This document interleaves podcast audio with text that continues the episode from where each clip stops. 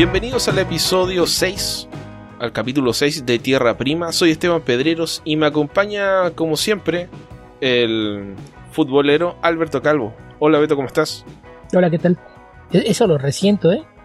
E-, de, fútbol americano, de fútbol americano. No sé cómo le dicen a, a los aficionados del fútbol americano.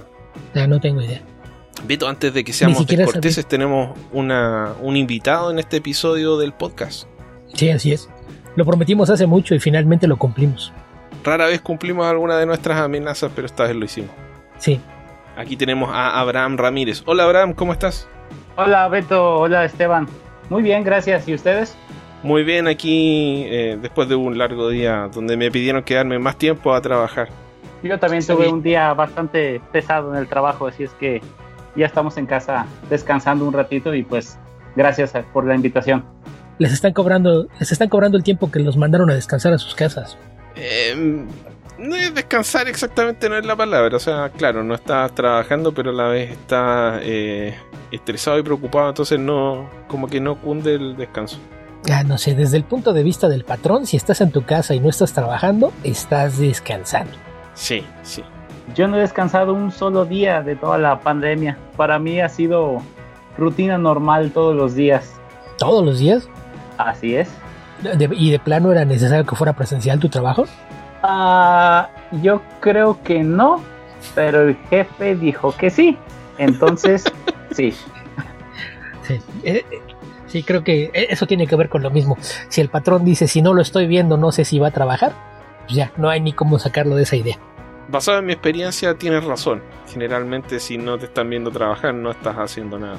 Sobre todo en trabajos que no son muy agradables. Pero eh, bueno, acá estamos en cuarentena. Yo sé que en México no se han adoptado medidas especiales, pero acá, acá sí. Entonces la idea es... Eh, te, te, retan y te dicen cosas por no quedarte en la casa, pero la verdad es que no te dan muchas herramientas para hacerlo.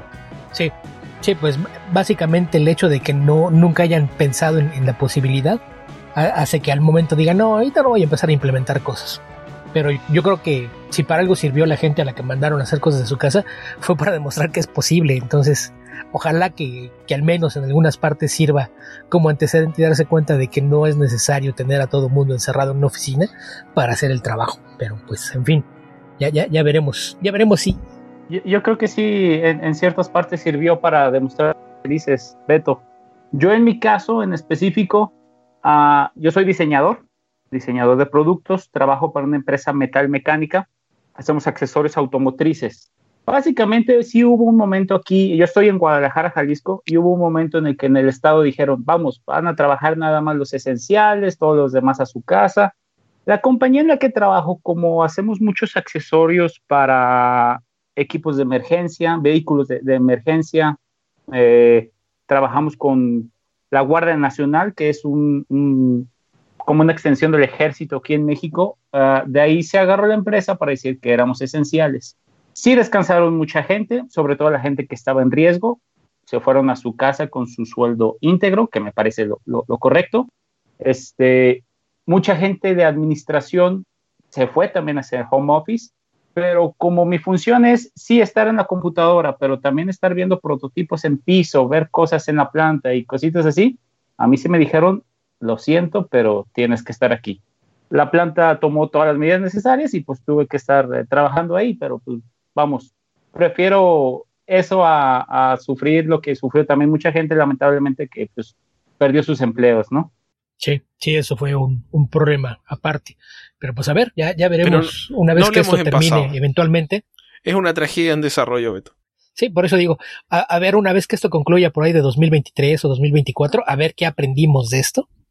Nada, como siempre, como todas las otras tragedias. Hay una inundación y una vez que terminamos de, despejar la inundación, vamos y nos instalamos de nuevo. Eh, alguien se muere escalando una montaña y al año siguiente otra persona se muere escalando una montaña. Alguien se mete a nadar donde no corresponde, al año siguiente dos personas se meten a nadar donde no corresponde. a, mí se me ocurrió hace algunos días volver a ver Contagion, la película de Steven Soderbergh de hace como 10 años. Uy. y, de repente dices, ok, hace 10 años en ficción ya hemos extrapolado todo esto, ¿por qué no aprendimos nada? Y luego se me ocurre buscar, yo, se me ocurrió dije, seguramente este en su momento escribió una reseña y voy a ver mi reseña y, el último párrafo de la reseña. A fin de cuentas, la película es una reflexión y, y uno se tiene que preguntar, si llegamos a vivir una situación similar, ¿estamos listos? Yo creo que no, pero creo que tenemos tiempo para aprender. Iluso de mí. Evidentemente no. O sea, yo creo que uno, uno de los grandes problemas eh, de, de, la pandemia, de aprender o no aprender, es el tema de la naturaleza humana, la, el deseo ingobernable a veces de querer seguir viviendo la vida tal y como la, la hemos vivido siempre. E, ese es el, el, gran problema que hemos tenido con, con mucha gente que no quiere obedecer las reglas, porque también hay gente que no las obedece porque no puede obedecerlas o se queda sin comer. Sí, así es. Sí, a fin de cuentas, casi todas las decisiones vienen de, de, una raíz económica, ¿no?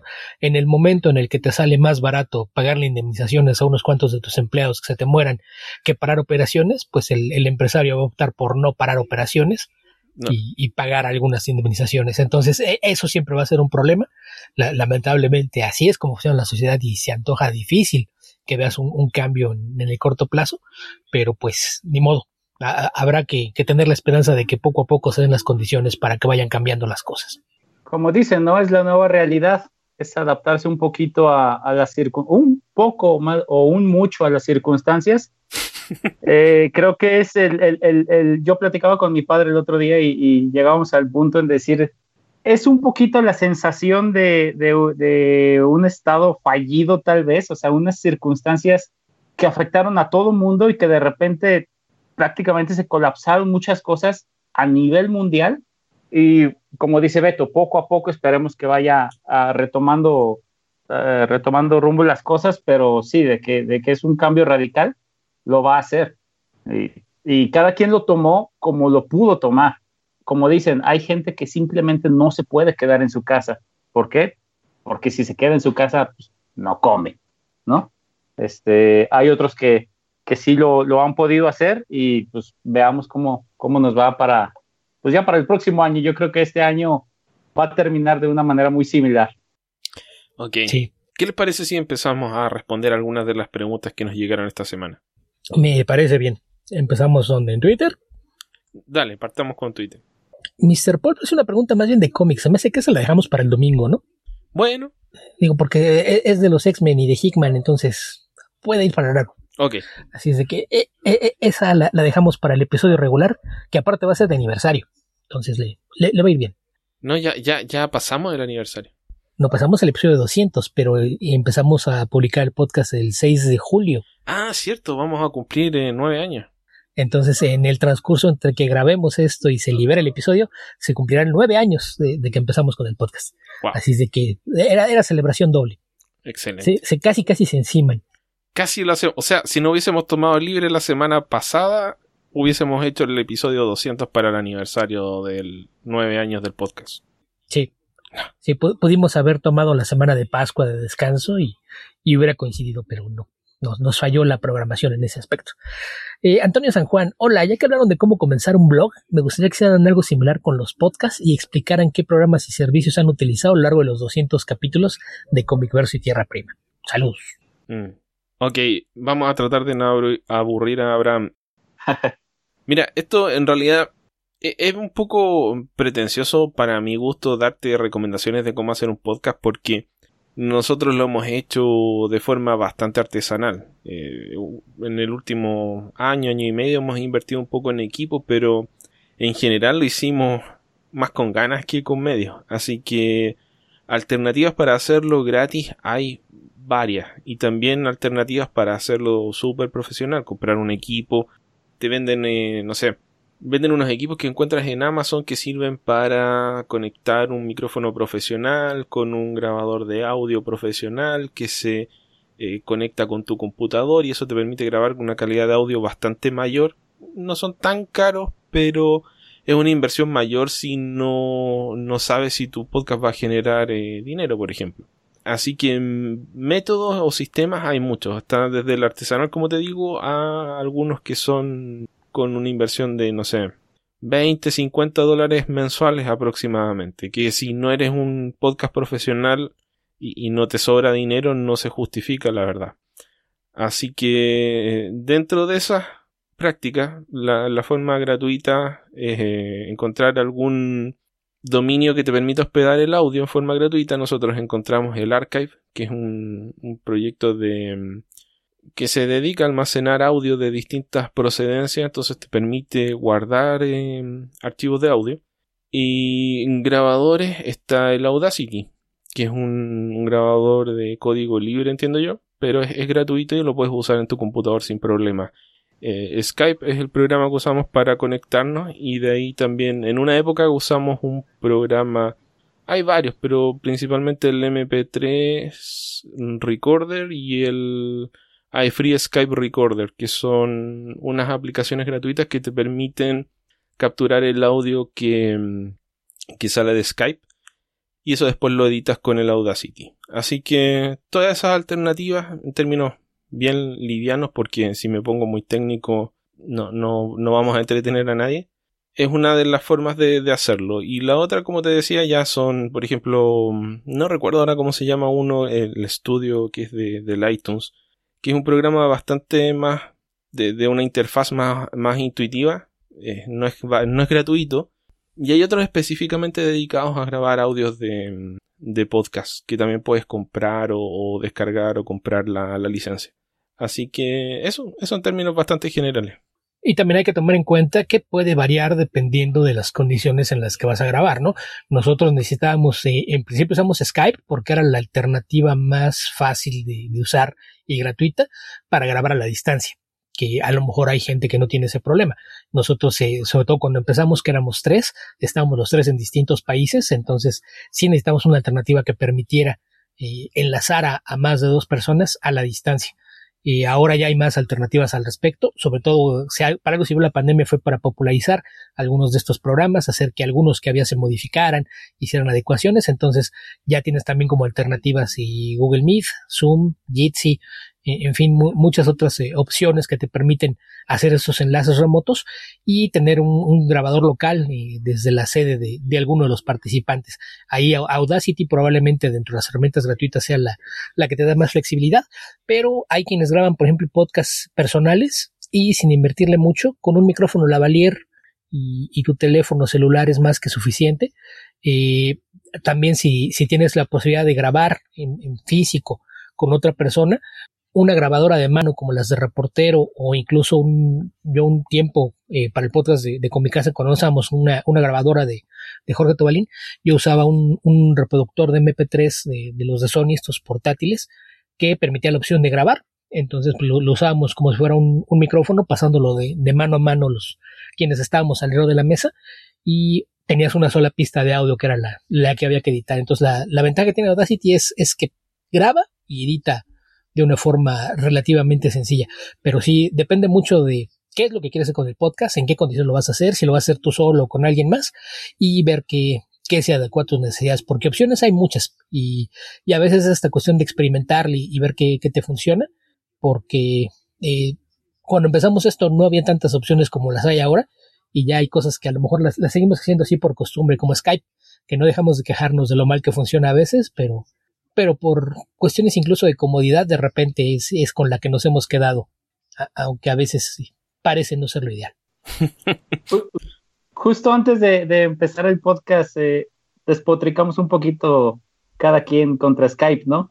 Pero enos aquí y, vamos, si es la herramienta que está más a la mano, eh, digo, al final, herramientas hay muchas, eh, creo que es encontrar la que, la que funcione mejor y si se tiene buen material en un podcast, pues poco a poco se va a ir mejorando el aspecto técnico, creo yo. Sí, sí, mira, al final lo del aspecto técnico es algo que vas a ir eh, resolviendo a medida que sigas grabando, porque uno va aprendiendo con el tema de hacerlo.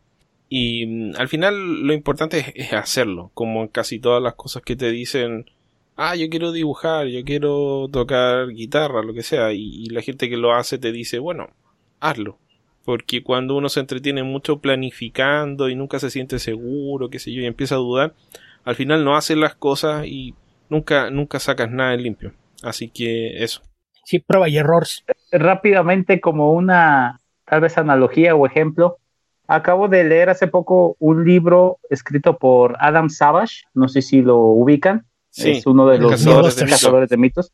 Sacó un libro, creo que el año pasado, yo lo conseguí hace poco por Amazon. Este, el título del libro es Todas las herramientas pueden ser un martillo, diciendo que puedes tener, y es, eh, vamos, hace un análisis de su proceso creativo, de su proceso de construcción eh, para sus proyectos, pero el concepto general es, vamos, las herramientas ahí están, hay herramientas muy complejas, hay herramientas más sencillas, al final, si tú tienes un objetivo claro, lo vas a lograr, eh, simplemente hay diferentes maneras para llegar a ese objetivo, ¿no?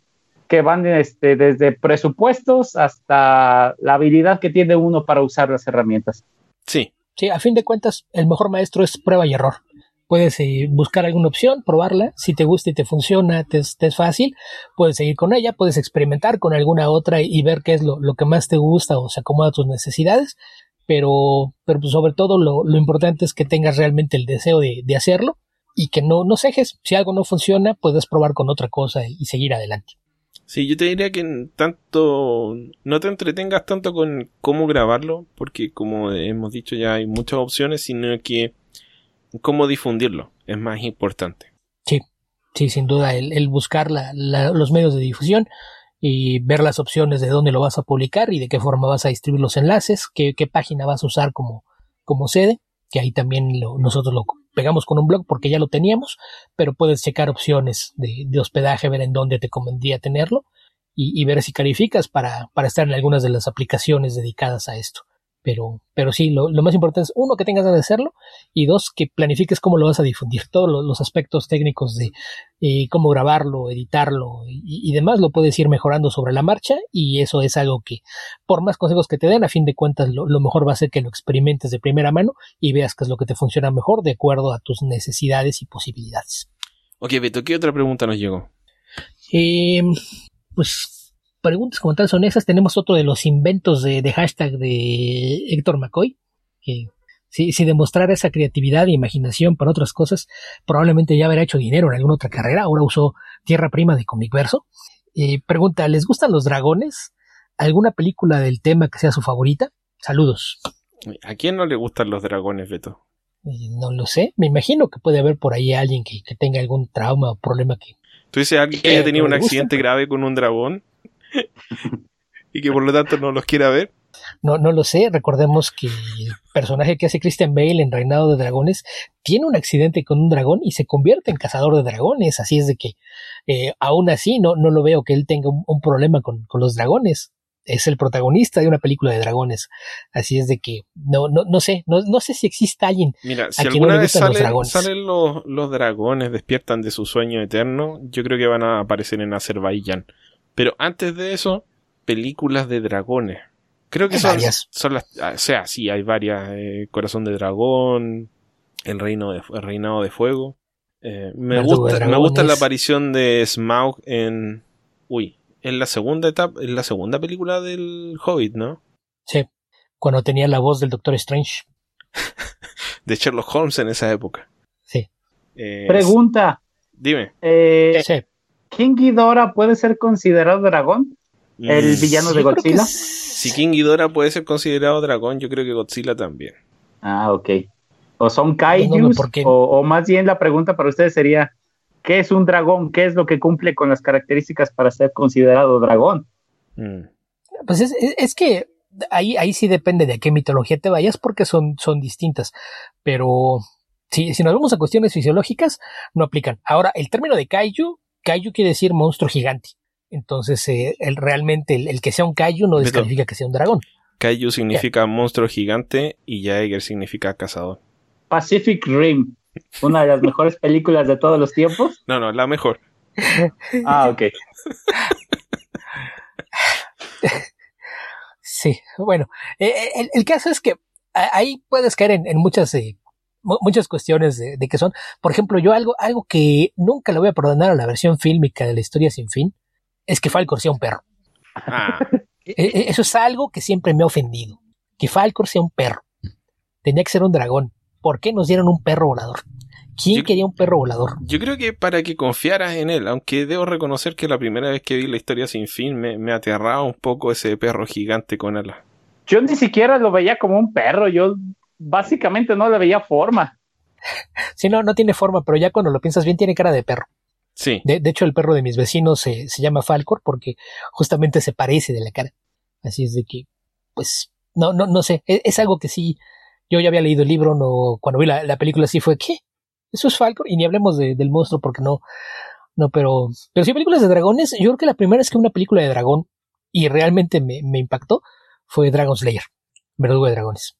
Que por cierto, aquí en los comentarios a, la pregunta de, de Héctor, Jorge Tobalín dice que está en YouTube y con una calidad bastante decente. Ahora a Jorge le parece que es ideal escuchar tu música en YouTube, entonces no sé a qué se refiere con calidad bastante decente. Debe de estar pensando en, en 360p, Albert. Sí, probablemente. Entonces, eh, no, no sé. Nada más hago esta acotación para que lo sepan. El que dijo que la calidad estaba decente es Jorge Tobalín. Luego no me vayan a venir a reclamar, oye, se ve horrible, está pixeleada. Porque no, no fui yo. Es cosa de Jorge que, que tiende a, a no ser muy eh, quisquilloso con la calidad de sus cosas. E, es de esos que pensaba que las películas piratas en videocassettes beta y VHS se veían bien. Entonces, sí. No, no, no lo sé. Es, es, espero que la calidad sea mejor que eso, pero, pero sí estaría bien echarle un vistazo porque sí re recuerdo que aparte fue esas películas que fue odisea verla porque eh, mis tíos, que eran quienes solían llevarme al cine cuando era niño, a, a, veces tenían este problema de no fijarse bien en qué cine estaba y de repente llegamos a un cine y resulta que no era ahí en donde estaba la película en cuestión. Y, y con esta, con esta, recuerdo que no fue error de cine, fue error de horarios. Eh, llegamos al cine y descubrimos que la siguiente, la siguiente función de Verdugo de Dragón estaba hasta las 10 de la noche de un domingo, entonces el lunes de escuela obviamente no, no me iban a dejar que me durmiera tan tarde y se tuvo que postergar la, la visita, pero, pero sí una vez que la vi valió mucho la pena, la verdad es que, que yo creo que fue la, la, primera vez que me tocó ver dragones en el cine y, y sí me marcó, pero, pero yo creo que eso le da también un, un valor de, de, sentimental adicional a esa película que, que sí es de las que con más cariño el caso de dragones. Porque Reinado de Fuego está entretenida, tiene muchos problemas argumentales, pero pero los dragones no, no son un problema. Creo que los dragones están muy bien. Eh, mencionábamos hace rato Corazón de Dragón, que aparte, eh, ¿qué, ¿qué, quieres más elegante que un dragón que habla con la voz de Sean Connery? Sean Connery. Yo, yo recuerdo la primera vez que vi esa Corazón de Dragón, me voló la cabeza con los efectos especiales, pero la vi, la volví a ver hace unos tres años y dije, ah, esto me voló la cabeza en su momento. Este, creo que es de esos eh, ejercicios de, de, imágenes por computadora que no envejecieron de la, de la, mejor manera. Pero sí, la voz de Sean Connery le daba al personaje, eh, sí, la voz de, de, de, Sean Connery le daba al personaje mucha, mucha profundidad. Sí. Yo, yo creo que son efectos muy buenos para la época. En general hay muchas cosas que uno ve para atrás que ya no, ya no se ven bien. Incluso El Señor de los Anillos, con lo impresionante que es, lo vuelves a ver y todavía se ve bien, pero ya no, no impacta tanto como, como la primera vez. Por un tema ya de, de que la calidad de los efectos especiales hace que uno mire las cosas de otra forma. Pero sí es una película sí. bien lograda, encuentro yo, en términos de, de efectos especiales. Sí, lo, lo, que pasa es que sobre todo en, en, los últimos 10 o 15 años los efectos digitales crecieron de una forma impresionante. Por ahí anda circulando un, un video en internet de alguien que hizo un, un, montaje de una escena de una chica que sale de un, de un departamento, cruza una calle, se sube un, un, elevador montacargas para bajar a donde hay abajo unas, unas pantallas proyectando una pelea de, de robots gigantes a, a, comprar algún bocadillo, regresa al elevador y regresa a su habitación y resulta que todo eso está firmado en una bodega que tiene, me parece que 8 por 10 metros, con pantalla verde y todos los efectos de, de, la calle, los camiones que se cruzan, la tecnología, la pantalla, el elevador, incluso un, un giro de, de, la cámara que gira alrededor del protagonista, en realidad no existe, todo está hecho en Blender, que es un programa gratuito para hacer eh, modelos 3D y animarlos. Entonces, al momento de que ya puedes hacer eso en tu casa, creo que, que ya llegamos al punto en el que, que sí, el, el nivel de, de efectos son cosas que hace eh, cinco años se, hacían se antojaban difíciles, hace diez eh, parecía imposible y hace veinte jamás imaginaste que ibas a, a, llegar a ver algo así. Entonces yo creo que eso es algo que a veces te, te crea este prejuicio cuando ves películas viejas, ¿no? De, de que, ay, no es que los efectos no, no se ven bien, pero ahí sí yo a veces pienso que, que hay que recordar eh, la época en la que fue hecha una película y juzgarla más por la historia. Y me parece que ahí en ese aspecto Corazón de Dragón tiene la ventaja de que es una historia muy, muy redondita, ¿no? Es, es una historia muy simple de, justamente de, desde el mismo título, lo del corazón de dragón, es una historia que va un poquito a los ideales de lo que era el, el caballero, este ser noble, que está tratando de, ayudar a los demás. Entonces me parece que en ese aspecto la película funciona bien y, y sí, los, los efectos ya se les ven los años, pero incluso hay, cosas que las puedes voltear a ver con cariño. Yo creo que se te olvidó la parte en que el, dragón y el ladrón se asociaban para estafar a varios pueblos. Y al final el, corazón noble surgía de ese diamante en bruto y, decidían, bueno, este tipo realmente es muy malo, mejor vamos a matarlo. Sí, pero vamos, a lo que me refiero es a que es a dónde llegas. Sí, no, nadie dijo que fueran todos nobles y buenos desde un principio. Tú lo dijiste recién. No, no, no, no, no, no, no, desde un principio no. O sea, ese es, ese es el resultado. Llegas a eso pero no empiezas ahí. Digo, vamos, si, si, si a esas quieres ir, y retomamos el mito del rey Arturo y los caballeros de la mesa redonda, que se supone que es el parangón de lo que es el comportamiento de un caballero, es de donde viene incluso el, el término de lo que es comportarse como caballero, y te encuentras con que el más famoso de los caballeros le puso el cuerno al rey con la reina. Entonces, sí, digo, mm. ahí es ponerle matices a, las cosas, ¿no? Pero a fin de cuentas el mensaje de la película es dejarte con una idea positiva. ¿Cómo llegas ahí? Es, otra cosa porque muchas de estas historias también tienen este, esta idea de que la redención es parte importante del proceso. Pero insisto, eh, en, el caso de películas muy viejas, pues a veces hasta, hasta ves con cariño la forma en la que se hacían los efectos. A mí de repente ver películas en las que se nota el uso de miniaturas es algo que todavía me, me causa mucha curiosidad.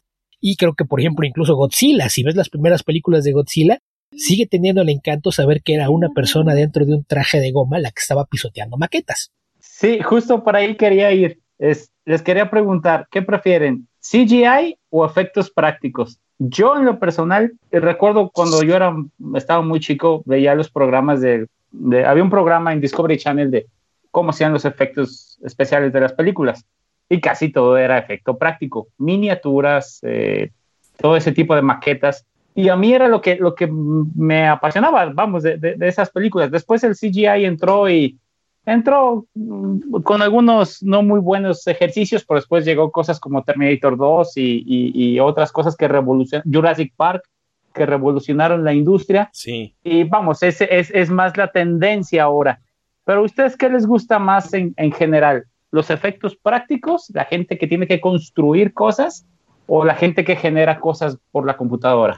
Mira, a propósito de efectos malos, creo que en el podcast anterior estuvimos hablando del hombre del jardín. Oh, sí. Mira, yo creo que volvemos a lo mismo que hablamos hace un rato de, las herramientas, pero aplicado a este caso.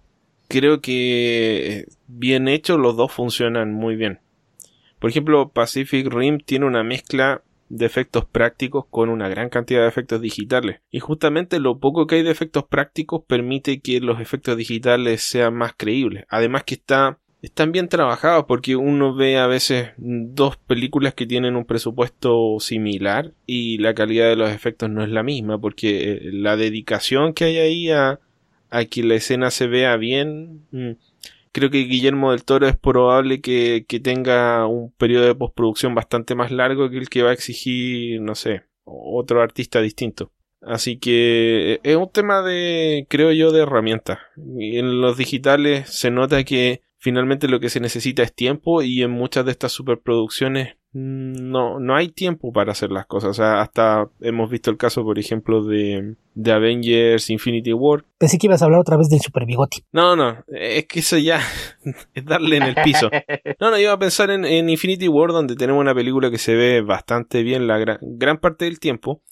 Y el final de la película tenemos a, a ¿cómo se llama el actor de Hulk? Mark. Mark Ruffalo. Tenemos a Mark Ruffalo flotando en, el, la armadura en el Hulkbuster, porque el, tiempo de, de, ejecución de esos efectos especiales probablemente fue muy corto. Entonces, los últimos minutos de la película se nota mucho que es un mal efecto especial. Así que. Sí, yo, yo ahí considero esto de que son, son herramientas. A fin de cuentas, y cuando cuando una película, sobre todo de corte fantástico, ciencia ficción, es hecha por un crew que tiene ganas de hacerlo, está haciendo por amor, se nota. Y los ejemplos más claros, mencionó ahorita Esteban a, Guillermo del Toro, creo que el otro sería todo lo que hizo Hueta con la trilogía del Señor de los Anillos, ¿no? Si ves los, los DVDs que traen todos los extras de, del detrás de eso de las cotas de malla hechas a mano con, con argollitas de, de manguera que recortaron a mano y ensartaron a mano, creo que eso te, te habla un poquito del nivel de compromiso y atención al detalle. Y, el, el caso de los efectos prácticos, pues es que creo que siempre tendrá ese, ese encanto de, del trabajo artesanal, pero alguien que tenga el tiempo y la dedicación para hacer cosas digitales eh, va a lograr las cosas igual de bien. Entonces, eh, creo que muchas veces el, el combinar lo que tengas a la mano la mejor herramienta que te permite hacer las cosas de la mejor forma posible y en el menor tiempo posible, es lo que se convierte en el ideal. Pero sí, a, veces es cuestión de, buscar ese balance entre cuál es la mejor forma de hacerlo y cuál es la forma más rápida de hacerlo. Que, encaja en tu presupuesto, en tus tiempos y demás, y, sacarlo adelante, pero, pero sí yo creo que el, encanto de los efectos prácticos es ese, ese toque artesanal que tiene el, hacer las cosas de esa manera. Sí, regresando un poquito a lo que comentaste de, de Weta, Weta Workshop, este, ellos creo que están en Nueva Zelanda, si no me equivoco. Sí. Eh, y regresando un poquito a lo que comenté de Adam Savage, nótese que soy muy fan del canal de YouTube de Adam Savage. Él ha hecho varios, varios videos ah, yendo al estudio de Weta Workshop. Y como dices, se ve la pasión que tiene ese grupo de personas por hacer lo, que hacen, sea digital o sea este, efectos prácticos. Eh, el, el, trabajo que hicieron, por ejemplo, en el traje para la película de I Am Mother de, que está en Netflix, producción de Netflix, que realmente es un traje este, que se pone una persona, pero parece casi que es eh, CGI, es, es, impresionante, ¿no? Y, y, por ejemplo, otra película que no es tan bonita visual, digo, que no fue tan, tan buena en, en la crítica, pero que a mí visualmente me gustó lo que hicieron fue la de Ghost in the Shell, que también todos los efectos los, los generó Weta, Weta Workshop. Sí, sí, pero insisto, ahí, ahí es más cosa de, de usar las herramientas que tienes a la mano y tratar de combinar lo mejor posible. Por ejemplo, de Guillermo del Toro, de los efectos que a lo mejor nadie se acuerda, y casi todo Hellboy está hecho con prostéticos, pero por ejemplo los ojos de Abe Sapien eran digitales. Entonces él traía una, una máscara puesta que tenía un par de manchas negras por ojos y los ojos se animaron por computadora. Yo por ahí hace algunos años compartí un video eh, yo, tenía algunos amigos que estudiaron cine. Uno de ellos, su tesis fue hacer una adaptación de un cuento de Michael Ende, el escritor de, la historia sin fin, justamente, que se llama El Desierto. Todo este era un cortometraje hecho en stop motion, pero los muñecos que él tenía, yo, yo llegué a visitar el taller, lo hizo en, las instalaciones de, del CNA, que era donde estaba la, escuela de, de, cine, el CCC, eh, no, no, sé si todavía está operando desde ahí la escuela, pero me tocó visitar un par de veces el, taller donde, donde podías ver las maquetas que tenía, muros de, distintos tamaños para las tomas que iba a ocupar, y ninguno de sus muñecos tenía rostro, porque pese a que todo era stop motion, todos los rostros de los personajes fueron agregados en postproducción como efectos digitales.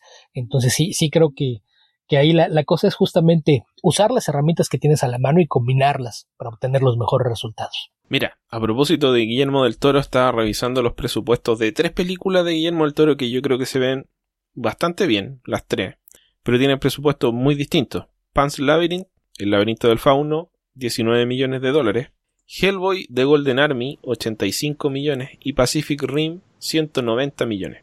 Ahora, obvio que el laberinto del fauno no se ve como Pacific Rim, pero para efectos de la historia que está contando esa película es espectacular. Y lo mismo pasa con, con Golden Army, aunque hace tiempo que no la veo, pero es una película que tal vez no es tan buena como el primer Hellboy, no estoy seguro, pero visualmente también es súper atractiva. Entonces ahí tienes un artista que logra ejecutar la visión que tenga de una manera que, que tú no te das cuenta si se quedó corto con el presupuesto o no, porque creo que suple con horas de trabajo la falta de presupuesto que podría tener una película. Sí, Sí, y suele ser el caso. Ahí, si no tienes la presión de un estudio que te esté poniendo prisas para que termines, siempre vas a, tener la, posibilidad de buscar la forma de que funcione mejor. Y, lo de los presupuestos, pues a veces sí es algo que, se puede disparar y hay cosas que no existen por ello, ¿no?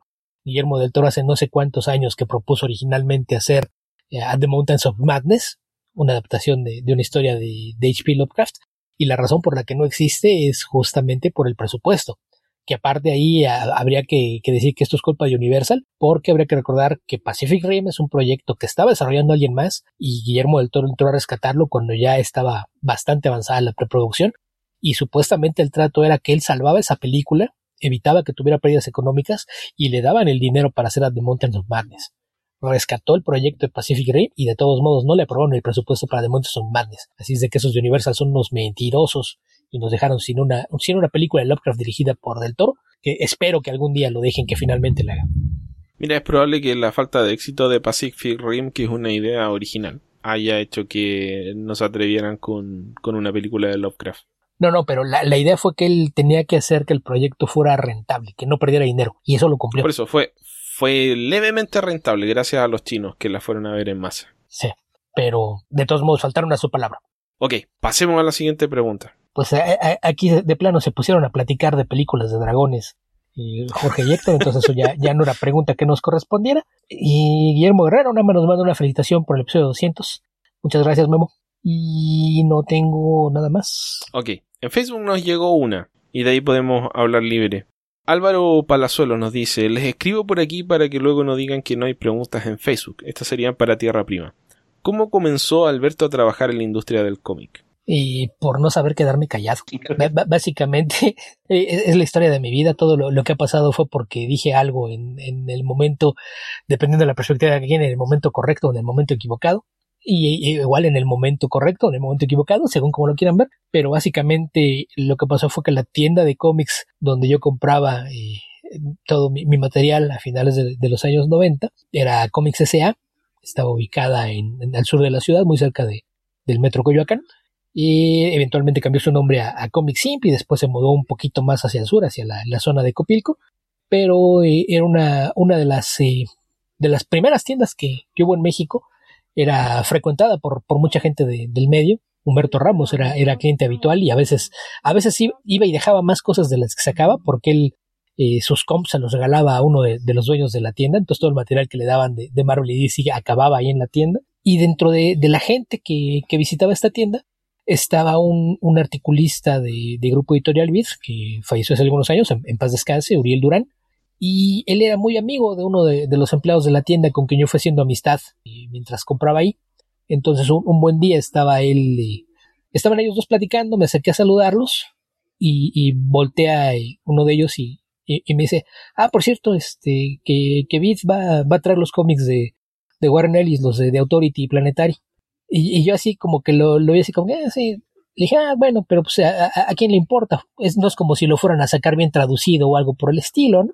Y yo pensaba dejar ahí el tema y, y contestó Uriel, dice, no, pues de hecho eh, todavía no, no tienen fechas porque justamente decidieron que no quieren que lo haga nadie los que están en staff, entonces andan buscando un traductor externo. Entonces obviamente como estaban todos mis amigos ahí, dijeron, entonces ahí está, deja de estar de hocicón porque andas diciendo que no hay buenos traductores y es tan fácil, a ver, vas, hazlo tú. Entonces eh, dije, ¿por qué no? Ya me, me, dio el teléfono de, de, uno de los editores que al parecer era quien se iba a encargar del proyecto. Hizo una llamada. Ya me, me, me contestó esta persona que era Carlo Angi, que también ya, ya falleció hace algunos años. Y él, él me dijo que el proyecto no, no lo iba a editar él, pero que, que me contactaba con, con, las personas indicadas. Entonces por allá, un par de días después me, me dieron una cita, fui a, a, platicar con, con quien iba a ser el editor del título y platicamos un poquito sobre qué era lo, lo que querían hacer. Me dieron eh, fotocopias de, del último número de, Stormwatch, que fue lo que aquí se publicó como el Authority número cero. Eh, me lo llevé a casa, hice la traducción al formato que me la pidieron. Regresé con ella unos días después y, no sé, quizá una semana más tarde recibí la llamada para decirme que sí, que el trabajo era mío y, y que necesitaba ir para, para que me dieran más material. Entonces, básicamente, si empecé a ser traductor de cómics fue quejarme de cómo estaba, cómo estaban las traducciones de cómic en México, de lo mal que solían hacerlas, y tener, haberlo dicho enfrente de, de la persona adecuada en el momento adecuado, fue lo, lo que me dio la, la, entrada. Y después eh, terminé mi, mi, relación con Vid unos años después. Y no, no había mucho material de, de, mi agrado en lo que estaban publicando, no, no era tampoco un trabajo bien pagado, entonces no, no tenía mucho interés en mantenerme ahí, pero por los contactos que hice ahí, como algunas eh, gentes de tanto el área editorial como otros traductores terminaron años después cuando se lanzó Panini en México, eh, me llamaron para preguntarme si me interesaba volver a traducir cómics y pues ahí sigo. Ok, ahí tienes la versión resumida de esta historia. Pues no tan resumida, pero sí. B básicamente la receta para el, para el éxito es quejarse amargamente en el momento indicado en frente de la persona indicada. Sí. Bueno, esa es la primera parte porque pude haber hecho eso y si después no, nunca me presentaba o no hacía las pruebas o las hacía con las patas, pues evidentemente nada hubiera pasado. Pero sí, eh, básicamente ese fue el primer paso. El, e, ese afán de, de, quejarme y no quedarme callado fue lo, lo que se convirtió en el primer paso para empezar mi carrera como traductor. ¿Dónde puedo leer la historia que hiciste, que hizo Alberto para Heavy Metal? Eh, pues en heavy metal, obviamente. Esa apareció publicada en el número 275 de la revista. Eh, hubo una edición especial llamada Metal Pesado, número uno, ese es número único porque aunque había intenciones de, volver a hacer algo similar, no, no ha pasado. Entonces, eh, pues eh, de momento es lo, único. Si no me equivoco, las versiones digitales de ambas están a la venta en, el sitio de, Heavy Metal y todavía debe haber copias físicas del 275. El metal pesado sí ya está agotado y hasta donde sé no, no hay otra forma de, leer esa historia. Eh, Alberto, tu historia es la que se llama New Moon Rising. Sí, exactamente la primera historia de ese número. Sí, estoy viendo aquí en el, en el sitio de Heavy Metal. Digo, la primera página. Sí, justamente esa es que tiene una, una panorámica de la Ciudad de México, incluso con un par de edificios que no existen. Y el arte era de, de Omar, Omar Esteves alias Truco, que le sigue colaborando con la revista como colorista, sobre todo ahí en, al, lado de, de y Arena, que es uno de los editores de la misma. Está a 4 dólares con 80 centavos en la página de Heavy Metal. Pues eso. Tengo entendido que Esteban es abogado o se dedica a algo de leyes antes de haber elegido su carrera, ¿en algún momento pensó en dedicarse al cómic, ya sea como editor, escritor, dibujante, etcétera, etcétera? Que si lo pensé, sí, la verdad es que nunca encontré la forma y a, propósito del consejo que di hace poco de hacer las cosas, tampoco las hice. O sea, hay gente acá en Chile que se dedica al cómic, pero requiere un esfuerzo descomunal porque realmente el mercado no, no existe. Y la mayoría hacen em, su trabajo y además trabajan en cómics. Entonces, yo no, no, hice esa parte o no tengo el talento, no sé, pero no, el esfuerzo serio de dedicarme a eso no, no lo hice. Así que, pensarlo, sí, sí lo pensé. Hacerlo, no. Gracias por el podcast, llevo apenas unos 40 episodios desde que los descubrí y no me lo pierdo. Muchas gracias por los saludos, Álvaro. Ok, Beto, esas son todas las preguntas que tenemos esta semana. La verdad es que eh, estuvo un poco floja la participación. Creo que tal vez sea por la pausa que nos tomamos con el podcast. Puede ser. Pero sí, el, el, episodio 200 fue de cierto desgaste emocional, entonces sí nos hacía falta un respiro. Sí, mira, no sé si el desgaste emocional. En mi caso lleva varias semanas editando dos podcasts a la semana y estaba un poquito, un poquito cansado. Oh, uno, uno lo trata de poner elegante y sales tú con tus pretextos mundanos. ok. ¿Qué, ¿Qué, han visto esta semana? ¿Qué han estado haciendo? ¿Con qué se han estado distrayendo de, del mundo? Yo en lo particular he estado trabajando de manera normal, como ya lo había comentado. Básicamente lo que me gusta hacer cuando llego aquí a la casa y lo que estuve haciendo en estos días, yo desde hace muchos años y que fue algo que salió también de mi afición a los cómics, colecciono figuras de acción, juguetes. Y un hobby que salió dentro del hobby fue customizar mis, mis propias figuras. Entonces este, estuve trabajando en un par de, de, de, figuras, terminé una que tenía desde hace mucho tiempo trabajando. Y vamos, es la rutina de no de todos los días, me gustaría que fuera de todos los días, pero de, cuando tengo oportunidad a YouTube, videos de cosas que, que, me agraden y me pongo a trabajar aquí en, en un mini taller improvisado. Así es que básicamente es con lo que me distraigo. Qué buena. Ahora este es un lugar seguro, le puedes decir figuras de acción a, a las figuras de acción. No es necesario que, que, reconozcas que son juguetes. Mi esposa básicamente dice que aquí al fondo de la casa está el cuarto de los monos, que es un pequeño cuarto donde tengo todas mis figuras. Me imaginé que podría haber recibido algún grado de maltrato de ese tipo. no, vamos, básicamente lo que, lo que mi esposa acordó cuando llegamos a esta casa fue, ese pequeño cuarto es tuyo, tú te encargas, haces lo que quieras eh, eh, en él y también te encargas obviamente de limpiarlo y mantenerlo, que ahorita de hecho está bastante, bastante sucio, ocupa una, una limpieza. Pero sí, eso es en lo que me, me distraje estos días. ¿Y, y qué, mm, qué customizaste? Ah, básicamente hice una figura de, de, depredador. Una de las marcas que más colecciono es la marca de NECA. Eh, NECA tiene licencias ¿Ya? Eh, que se basan más en películas y ciencia ficción. Tengo casi todos los Robocops, tengo muchos Terminators y también tiene una línea amplia de depredador tenía unas piezas sueltas de depredador. Tomé una figura de Lane, un Spawn este, de hace muchos años. Mandarin Spawn, es un, guerrero este, mandarín. Era una figura decente, pero con, con, unos detalles que no me gustaban. Y básicamente hice un mashup. Es un Mandarin Predator, que me gustó cómo quedó. Y sobre todo me gustó que es de esos proyectos en el que no gasté un solo peso. Piezas que tienes ahí de hecho, la cadera, no se lo digan a nadie, pero la cadera de esa figura es de un Robocop.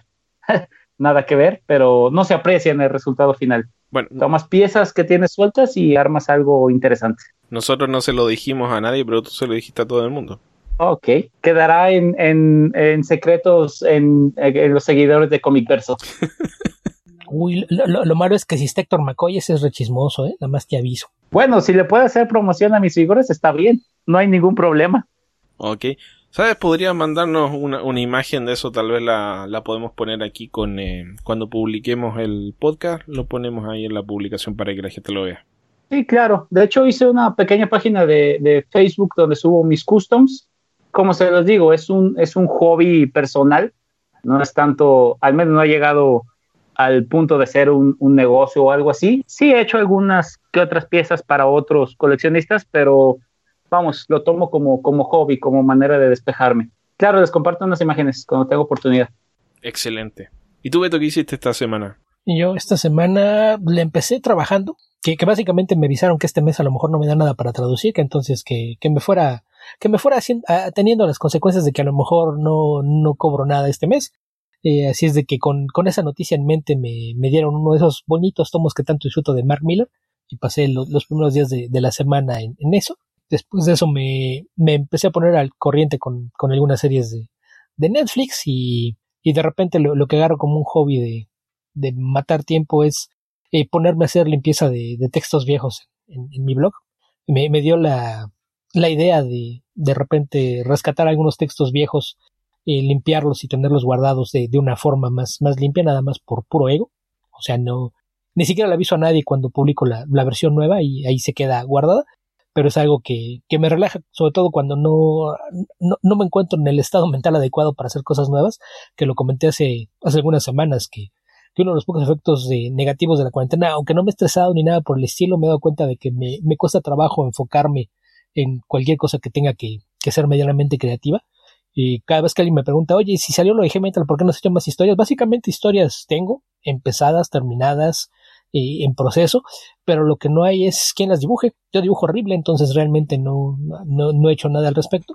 Pero, por ejemplo, hace unos meses que, que hice la traducción del curso express de una semana de, de Gail Simón de la Escuela de Cómics, ahí dentro de los ejercicios tenías que presentar dos propuestas y luego una de las dos propuestas convertirla en un guion terminado de, de cómic.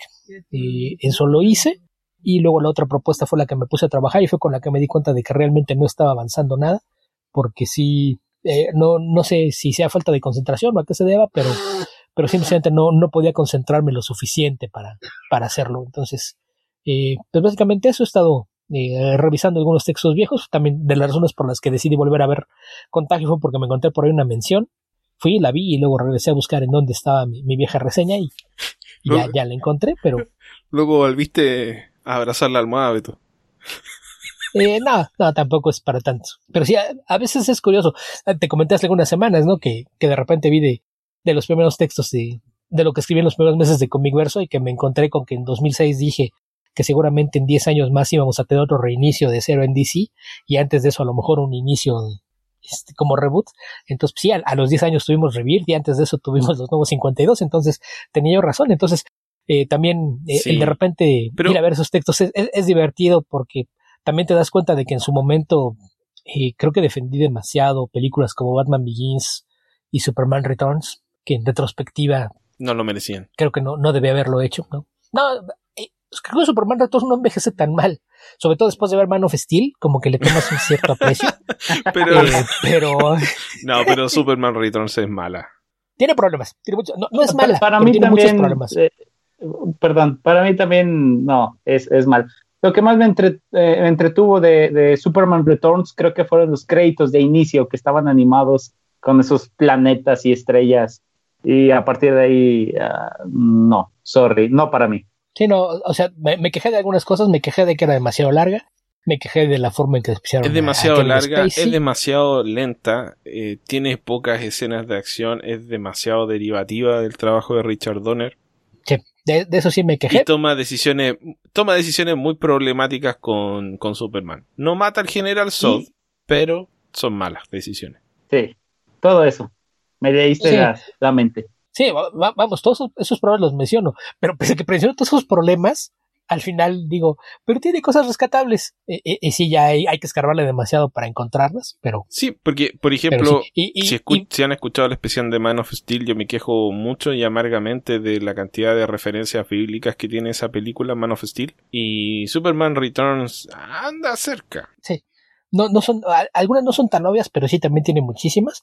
Y en el caso de Batman Begins, esa la última vez que vi la película fue hace unos cuatro o cinco años y me di cuenta de que no es ni remotamente tan buena como recordaba. Yo, yo decía que la trilogía de Nolan había ido en, en, descenso, que había empezado muy bien, había tenido un tremendo tropezón y había cerrado de una manera patética y pues ya pensándolo bien empezó en términos más bien mediocrones y sí terminó de forma patética, pero, pero sí, sí a, veces es eh, educativo ver, ver qué escribiste años atrás, entonces es algo que, que cuando me encuentro así en plan de, de no poder concentrarme en, en, ver una película, una serie o en ponerme a hacer algo productivo, eh, es algo que, que agarré como hobby, ponerme a ver qué había escrito de distintas cosas hace muchos años. Okay. Ah, eh, un comentario de, de, Superman Returns también, otra queja de mi parte, el escudo en el traje es demasiado pequeño. Y, y tampoco sí. la, la capa ¿Cuál escudo? ¿El, ¿El, escudo rojo o los miles de escudos azules? No, el, el, el escudo del pecho este, es demasiado. Sí, pusieron escudo también en el cinturón, creo que hasta en la suela de las botas tiene el escudo, pero el del pecho la, era demasiado. La, la Mira, si mal no recuerdo, creo que la textura del traje eran puras eh, S, eran puros pentágonos azules chicos. Se gastaron todo el presupuesto de S que tenían y por eso la S del pecho ya no les alcanzó para una más grande. Bueno, no es una S, significa esperanza. Ah, sí, perdón. Uh, depende en qué versión. Sí. Bueno, ya que nadie me pregunta, he estado viendo el mentalista. No, no te preguntamos porque ya nos habías dicho y aparte es lo mismo que he estado haciendo durante las últimas tres semanas. Ah, sí, pero no lo dije en la grabación. No, nos lo dijo antes de grabar. Estoy ter terminando de, de, remodelar mi, mi dormitorio. Llegó mi escritorio. Si, si, no me equivoco, remodelaste tu dormitorio con una pantalla que sí. es smart, en la cual ya puedes ver este Amazon Prime, ¿cierto? Exacto. ¿Mm? Sí, tengo, bueno, pero no fue lo único. También compré, compré muebles, tiré los muebles viejos. Me falta un último mueble que, que es una repisa que voy a instalar acá. Y, y, con eso termino. Y después viene la fase de comprarme un computador nuevo que está eh, bastante complicado porque uno de los efectos de la pandemia ha sido el desabastecimiento y los productos electrónicos no son de primera necesidad, así que están bastante escasos la mayoría.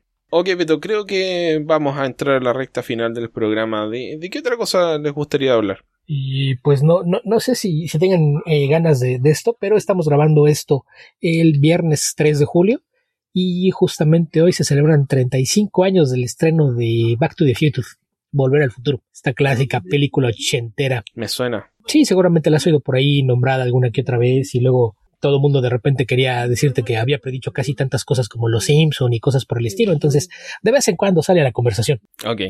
¿Cuándo vino esta película por primera vez? Yo, uh, yo nací en el 83, uh, o sea, entonces casi cuando uh, estaba muy pequeño cuando la película salió. Pero yo recuerdo que era muy recurrente aquí en México en, en un canal de Televisa, Canal 5, eh, eh, que la pasaban muy seguido y mm, por lo mismo no recuerdo cuál fue la primera vez que la vi, pero sí recuerdo que de niño la vi muchísimas, muchísimas veces. Y, y yo recuerdo que también de niño mi favorita siempre fue To the Future 2, aunque sé que estamos hablando de la primera, más que nada porque se veía el futuro, ¿no? Y de, de, de pequeño pues eran la, las imágenes que, que me agradaban más. Pero sí, estaba yo, yo muy pequeño cuando la, cuando la vi por primera vez. Yo parecido, nací el 81, así que la primera vez que la vi también fue en televisión. Y creo que... No estoy seguro si alguna vez la vi en inglés. Sí, sí, sí, la vi en inglés, la vi en el cable. Pero ya hace un par de décadas que no veo eh, ningún Volver al Futuro. Especialmente la última, que es la que menos me, me gusta. Creo que a todos. Te equivocas, a mí me gusta más la 3 que la 2. Creo que la 2 es la flojita de la trilogía. Ah, sí, bueno, está bien. Sí, que yo la, la primera, yo no la vi en el cine cuando salió, pero cuando se estrenaron la, la 2 y la 3, que fueron en corto tiempo porque esas se, filmaron juntas, que ahora le dicen back to back y la verdad es que las filmaron revueltas, que es algo extraño, creo que fue la primera vez que un estudio hizo eso, de, de filmar las dos juntas y luego ponerse a separar, pero cuando se reestrenó la, cuando se estrenó la segunda, reestrenaron la primera, entonces creo que yo la había visto en televisión, pero ahí fue cuando la pude ver en cine, después eh, las tuve en videocassette, y la última vez que, vi la, película original fue hace 10 años, que justamente a, colación de lo del 25 aniversario se reestrenó en cines. No, no en esta época, recuerdo que fue hacia finales del año, pero sí, sí fui con mi hermano a verla, que él, nunca la había visto en, cine, nada más la había visto en la televisión, y, fuimos a, verla y sí fue, fue agradable ver que, que 25 años después seguía siendo divertida. Probablemente lo, eso y Roger Rabbit deben ser lo mejor que hizo Robert Zemeckis. Yo incluso eh, comenté alguna vez que no pensaba volver a pagar un boleto para una película de Robert Zemeckis en el cine. Entonces la última vez que yo pagué un boleto para una película de Robert Zemeckis fue hace 10 años para, para el restreno de, de Volver al Futuro. Pero sí, eh, ah, creo que con mucha gente, sobre todo quienes son así algunos años más chicos, más chicos que yo, como en el caso de ustedes dos, les gusta mucho la 2, probablemente porque fue la primera que vieron a una edad impresionable y creo que esa es la, la razón. Pero eso que te digan es que es una película visionaria, sí, claro, porque decía que en nuestros tiempos el fax iba a seguir siendo la principal forma de comunicación. Así de visionaria era tu película. sí, claro. Hey, pero Nike ya, Nike ya sacó los tenis que se abrochan solos, ¿no? sacó eh, unas medias iteraciones que no funcionaban muy bien y parece que poco a poco van avanzando, tal vez en otros 10 años ya a un precio razonable. Eh, tal vez, pero le fallaron muchas cosas. No tenemos tantas películas de tiburón. El 3D se ve bastante mejor de, lo que pensaban que se iba a ver. Eh, no tenemos patineras voladoras, no hay autos voladores. Eh, las botellas de Pepsi no han llegado a ese extremo de, futurismo. La, la, moda no, no se volvió tan estrafalaria como habían predicho. Yo creo que no nos distrajimos con los teléfonos inteligentes.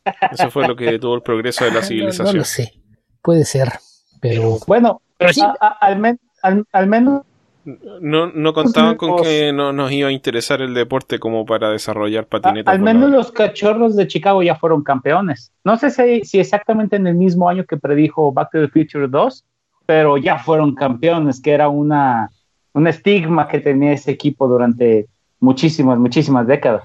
Sí, e-, ese año llegaron a, ese año llegaron a los playoffs y no, no, no fueron campeones, pero estuvieron muy cerca de, ser eh, eliminados justamente en, en, la fecha, porque recuerdo que los eliminaron eh, por ahí del 18, 19 de, de, octubre, entonces si los hubieran eliminado dos o tres días después, pues pudo haber sido el, acabose, porque si los hubieran eliminado el día 21, que es el día que Marty llega al futuro, probablemente sí, si hubiera habido una revolución de los fans, no, se, se, rompió la línea temporal o algo por el estilo. Que en general creo que, creo que ese es mi principal problema con la película, que hay gente que se la toma muy en serio y esto va a colación, por ejemplo, el que estábamos hablando, en, creo que fue un episodio de Tierra Prima que estamos hablando de realidades alternas, que creo que el, problema eh, es, es, la clase de película que no te puedes tomar en serio, porque si la, la tratas de tomar en serio, su lógica interna no dura ni tres segundos.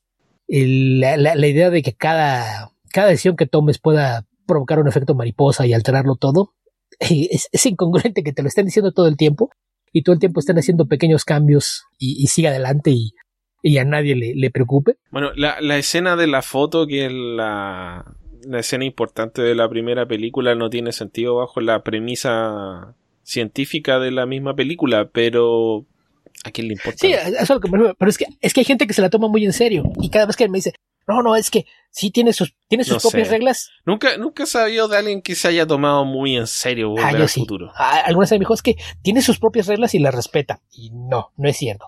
El Doc Brown todo el tiempo le dice a Marty, cualquier cosa que hagas aquí puede ser catastrófica, podrías destruir el futuro. Y básicamente te a entender que cualquier cambio que hagas genera un cambio. Eh, la idea es que creas una línea temporal distinta. es que el que, el que ah, la mayoría de los escritores te plantean algo solo para después contradecirlo, porque es la forma más sencilla de generar sorpresa. Entonces. Sí, en parte. No sé. Pero, pero incluso tienen algunos errores de, lógica interna que sí son preocupantes. Porque digo, vamos, si, si te la quieres tomar tal cual como que cada cambio que haces queda una línea paralela, el problema que tienes es que cada vez que haces un cambio y sigues ahí, ya estás viviendo en otra línea paralela. No hay forma de que regreses a tu propio tiempo. Beto, ¿tú crees que Volver al futuro ha sido la principal influencia en el método de filmación de J.J. Abrams? Ah, no creo. Que por eso siempre todos están corriendo en las películas de J.J. No, no, no. Lo que pasa es que J.J. Abrams siempre sabe que no tiene nada interesante que montarte en una escena, entonces crea una acción aunque no tenga sentido. Es como el equivalente a estas secuencias que te repiten al personaje corriendo hacia la cámara que veías en las animaciones de animation, de filmation, perdón como Flash Gordon que siempre corría así de... Estamos hablando de He-Man. De, de, He-Man y de Flash Gordon que tenía la parte de las más tomas, de correr así como de ligeramente a, a la derecha del cuadro, de frente en diagonal para salir por la izquierda en un close-up, o las películas de correr lateralmente en las animaciones de Hanna-Barbera. Ese es el equivalente a que siempre tengas gente corriendo en las películas de J. Abrams no tiene nada interesante que contarte, entonces... Los, los fondos de He-Man se repiten en intervalos de sí, 3 segundos. Eso es cuestión de costos. Eh, eh, eso es una, una, idea que tomaron de... Cuando la música hace... Tan, sí. tan, tan, tan, es, es, algo... Tan, tan, tan. Es algo el, que... La tercera nota... Que salió de, de Hanna-Barbera. Porque Hanna-Barbera eran dos animadores que trabajaban en cine. Ellos son los creadores, por ejemplo, de Tom y Jerry. Todos los cortos de cine de Tom y Jerry eran de ellos. Y hacer un episodio para todas sus series animadas famosas de los años 60 y 70, el presupuesto para un episodio era menor que el presupuesto que tenían para los cortos de 7 u 8 minutos que hacían 10 o 15 años antes. Entonces era una cuestión de qué haces para bajar tiempos. Eh, era las cosas, todas las escenas que cumplen esa regla que todo el mundo dice que no debes hacer en narrativa. Todo el mundo te dice lo correcto es enséñame, no me digas. ¿Y cuántas series animadas de esa época en lugar de enseñarte las cosas, no tienes a alguien que nada más ves el rostro y te está platicando qué es lo que pasó. Así te explican todas las, tramas de Scooby-Doo, por ejemplo. Daphne o Vilma te explican qué fue lo que pasó y cómo lo hizo el villano, en lugar de enseñártelo. Cada vez que tienes una secuencia que sería complicada de animar, por ejemplo, que salían Scooby y Shaggy corriendo por un lado y se sacudía la, la pantalla porque habían chocado contra algo y causado un destrozo, y ya cuando ya estaban tirados en el suelo, con cajas o lo que hubieran tirado, pero no veías la animación. ¿Por qué? Porque había que reducir gastos. Entonces era algo que, que tenías que hacer. Entonces eh, JJ Abrams lo, lo, que hace es el equivalente. Pones algo en movimiento para que la gente crea que está pasando algo, aunque no esté pasando nada. Pero bueno, a volver al futuro, la, la cosa es, CMX tenía una idea más clara de cómo contar una historia. En algún momento lo perdimos, no, no sé por qué, pero en ese momento, que era una de sus primeras películas además, sí tenía una noción clara de la clase de historias que quería contar. Y, y, te digo que a mí lo que me gusta cuando salen a defenderlas es que no, no hay una lógica en que te digan la importancia de no cambiar el, pasado, porque lo hace todo el tiempo. O sea, el, el, y, lo que digo, la, la, parte que te hace ruido es que el resultado final no tiene sentido. Por ejemplo, me estás diciendo que George McFly, el perdedor que se deja manonear por Bill, Biff Tannen, tenía una casa en los suburbios, se casó con, con su esposa, tuvo una linda familia y vivía con un trabajo estable. Mientras que el George McFly, novelista exitoso, extrovertido, seguro de sí mismo, se casó con la misma mujer, tuvo la misma familia y vivía en la misma casa de los mismos suburbios del mismo pueblito pequeño. Entonces, ¿en dónde estuvo el cambio en su vida? Pero tenía más autos. Sí, que, creo que creo que ahí el punto era, si no hubiera sido así, no hubiera entrado en la casa de regreso Martin McFly. Ajá, ajá. Si, se, si, ya se hubieran ido de la ciudad, se hubieran estacionado en la casa incorrecta. Exacto, pero que había más dinero, tenía más distracciones. Entonces, si Marty tenía más distracciones y tenía una camioneta para poder irse a acampar con sus amigos o con su novia al lago, ¿por qué seguía yendo a casa del Doc Brown y se convirtió en su asistente? No sé. A eso es a lo que me refiero. No regresa a su propio futuro, regresa al futuro de un Marty que creó en una línea paralela. Y ese Marty al parecer hizo lo mismo y desapareció en las mismas fechas. A eso a lo, a lo que me refiero con si tratas de someterla a una lógica interna, no se sostiene tres segundos. Y de las, de las que digo que lo, los errores graves, cuando encuentran el futuro oscuro donde Biff mató a su padre y, y, y demás, deja a Jennifer en el pórtico de una casa. Van a arreglarlo todo y en un futuro distinto van y recogen a Jennifer del mismo pórtico. ¿Por qué? No. No, no lo sé, Beto. No, no estoy preparado para esta discusión. ¿Ves? Eso es lo que me ese, ese es un error. Es, eso es uno de los que sí se llama, es un agujero argumental. Ese sí es un agujero argumental porque no hay una sí, explicación sí, posible. pero, pero no, pero no. No, no, no, esta, esta película no, no se merece este no, grado de no, análisis. no, yo lo sé. Yo patinetas voladoras, creo que eso es lo que, lo que debemos de rescatar de la película. Patinetas voladoras. Este, pero, son de, pero son de Mattel, o sea que si las llegas a hacer... Mira, está pensado para efectos cómicos porque obviamente la, la gracia es repetir las escenas con un resultado distinto. Eh, ese era el objetivo. Eh, obvio que si lo, lo, haces con una lógica absoluta no vas a llegar ahí, pero eh, ¿para qué? Sí, sí, pero, pero sí no. me he encontrado con gente que se la toma en serio, por eso lo digo, o sea, relájense, aparte es una comedia. Y justamente esa es la razón por la que tuvieron que refilmar un tercio de la película, porque el actor que habían puesto originalmente no les daba el tono de comedia. Así es. Mm. Eric sí, Stoltz. Que, que, por ahí, eh, ahora publiqué por ahí una lista de, de algunos datos curiosos. En, en Fringe, Beto, en Fringe, en, el, en, la realidad alternativa de Fringe, él protagonizó Back to sí. the Future. Eh, eh, eso es como cuando en Demolition Man descubres que este, todas las películas de Sylvester Stallone son protagonizadas por Arnold Schwarzenegger. No, es The Last, The Last Action Hero, no Demolition Man. No, pero en las dos. En Demolition Man, acuérdate que incluso existe la, la biblioteca presidencial Arnold Schwarzenegger. Ah, oh, sí, sí, sí. Y, hay una referencia que, llegó a ser presidente. esto, esto va a terminar con nosotros hablando de las ratas En The Last Action Hero es al revés. En The Last Action Hero ves pósters de, de, Terminator con, con la cara de Stallone. Con Stallone, sí. En el blockbuster, cierto. Ahí también hay que recordar que los dos son muy amigos, entonces pues, era parte de, de bromas internas que sean entre ellos. Pero sí, vamos, a fin de cuentas, eh, la, la, la, cosa es esa, que es, una comedia, no te la puedes tomar en serio. Y esto de, Eric Stoltz es, es, chistoso porque durante muchos años la gente ha dicho que hay dos escenas en las que sí aparece en la película. Que hay incluso quien dice, no, debería ir y cobrar las regalías que le corresponden. Eh, la parte que no están tomando en cuenta es que como él filmó, a él le pagaron por el tiempo que estuvo en la filmación. Entonces, todo lo que le pagaron, si quieren, lo pueden usar en la película. Eh, básicamente, las escenas en las que pone que está es la, la toma lejana cuando se ve que, que sube al, al DeLorean de un brinco y se ve que es alguien más alto. Entonces, ahí la duda es si es Eric Stoltz a quien estás viendo saltar o el doble de acción de Michael J. Fox, porque probablemente no había eh, dobles tan bajitos como, como él. Él mide 1,62, Eric Stoltz mide 1,70 y mucho. Entonces sí, sí había una diferencia considerable entre los dos, pero probablemente con los dobles pasaba lo mismo. Y la otra secuencia es el primer enfrentamiento que tiene con Biff.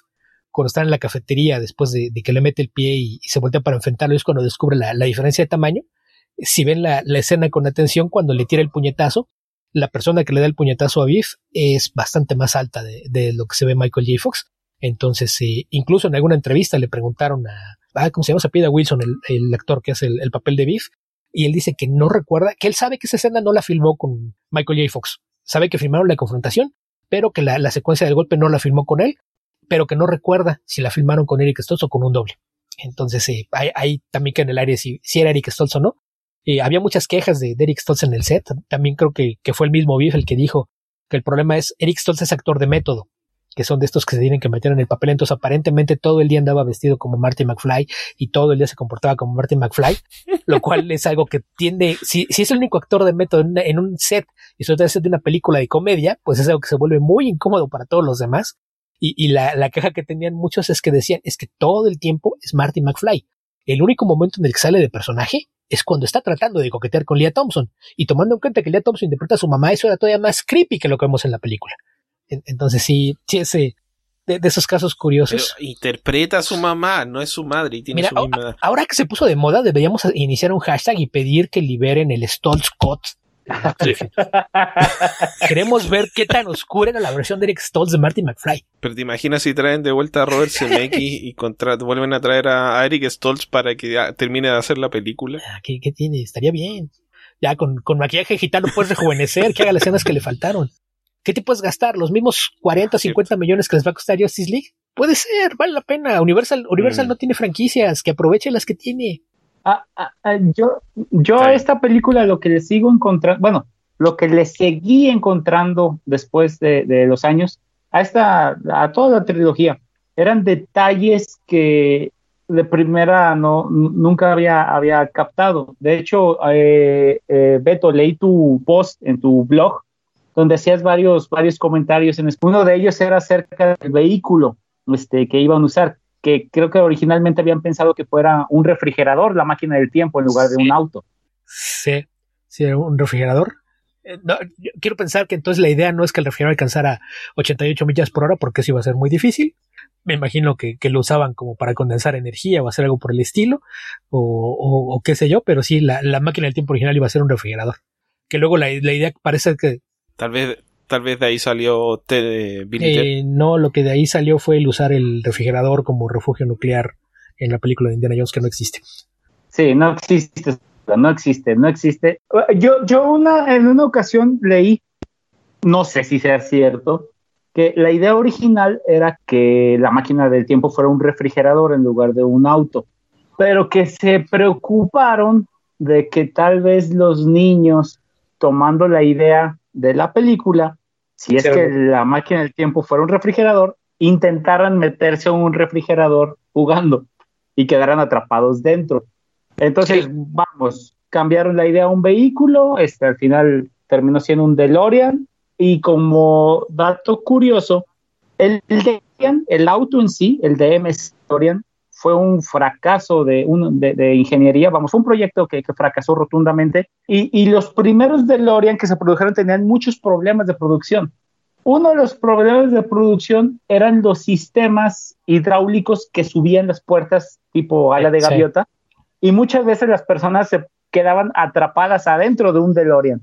Entonces al final, si tú compraste un DeLorean porque lo viste en Volver al Futuro, tal vez no te quedes atrapado dentro de un refrigerador, pero te podías quedar atrapado adentro del DeLorean. Sí, que nada más hicieron 7000. Pero dos cosas, yo creo que la falla más importante es que no viaja por el tiempo. Eh, no, es que eso tú le tienes que conseguir el... El segundo tema es, es más difícil que un niño se quede atrapado dentro de un DeLorean o que muchos niños se queden atrapados dentro de un DeLorean. Sí, no, pero acuérdate que el DeLorean de default no trae la máquina del tiempo, se la tienes que conseguir tú, conseguirte un Mr. Fusion o qué sé yo, y encargarte de tener tu condensador, porque si no, pues no, no va a pasar. Pero sí, el, problema de las puertas es, algo que sí hizo muy público porque...